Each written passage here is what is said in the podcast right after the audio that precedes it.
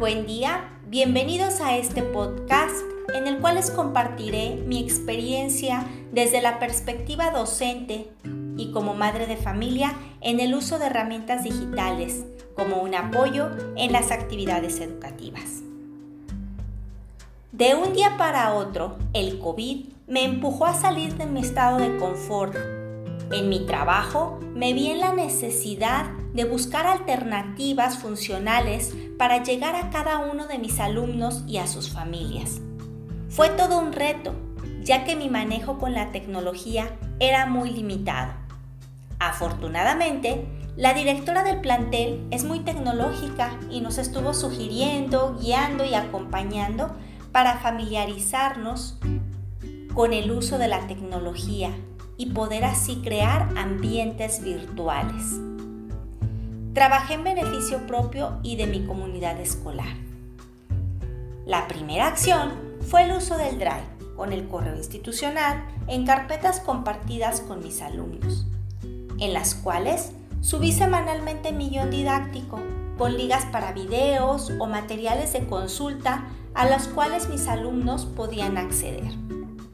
Ocasionalmente me grabé dando una clase y la compartí en Drive o en el grupo de WhatsApp de padres.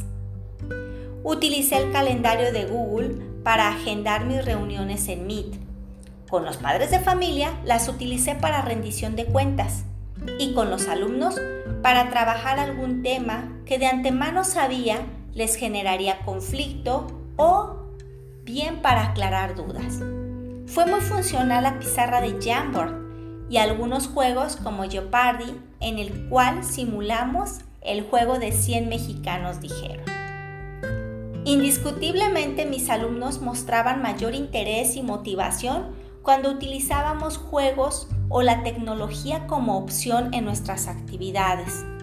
Realizamos historietas en Pixton, eh, juegos en Kahoot, líneas del tiempo en Bisme, crucigramas en EducaPlay aunque definitivamente siempre sus favoritos fueron los Kahoot. Así pues, el Internet se ha vuelto indispensable en nuestro día a día, en cualquier actividad que realicemos, y más aún si hablamos de actividades educativas. Desafortunadamente, no toda la población tiene acceso a Internet y su situación económica es precaria.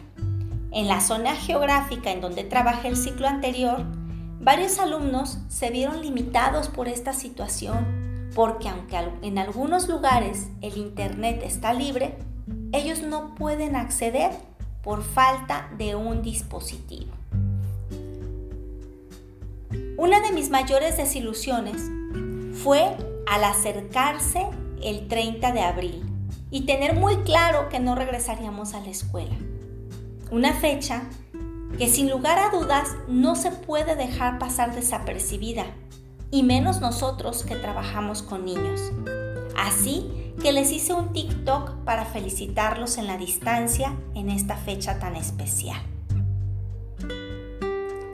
Si como docente fue un reto, como madre de familia lo fue aún más, ya que me enfoqué al 100 en mi trabajo e invertí la mayor parte de mi tiempo intentando, intentando y volviendo a intentar tener actividades interesantes e innovadoras para mis alumnos.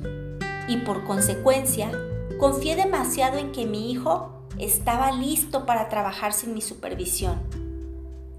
Y oh sorpresa, al término del primer trimestre, mi hijo estaba en el listado de alumnos con rezago de su escuela.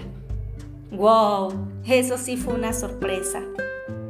Yo veía que trabajaba, le revisé algunos trabajos, así que yo estaba tranquila, porque al parecer todo iba bien, todo en orden. Les platico. Él finalizó sexto grado con buenas calificaciones en el mismo año que inició la pandemia.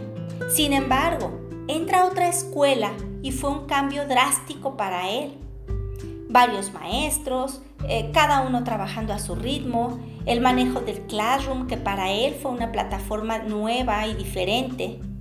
Pues resulta que en efecto tenía todas sus actividades realizadas, todo en orden.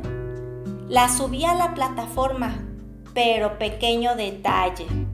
no le daba en entregar. Oh, así que no tenía actividades en la plataforma.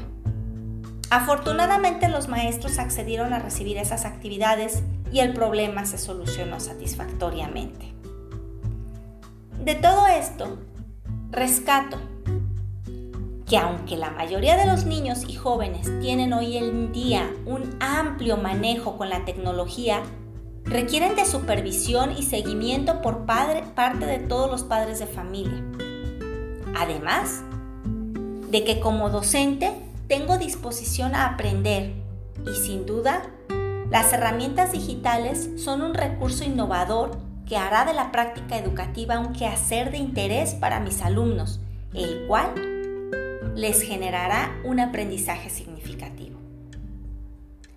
Ahora que en México regresamos a la presencialidad, mi reto es conocer y emplear mayor cantidad de herramientas digitales, incluyendo Padlet, dentro y fuera de mi aula para propiciar aprendizajes significativos en mis alumnos.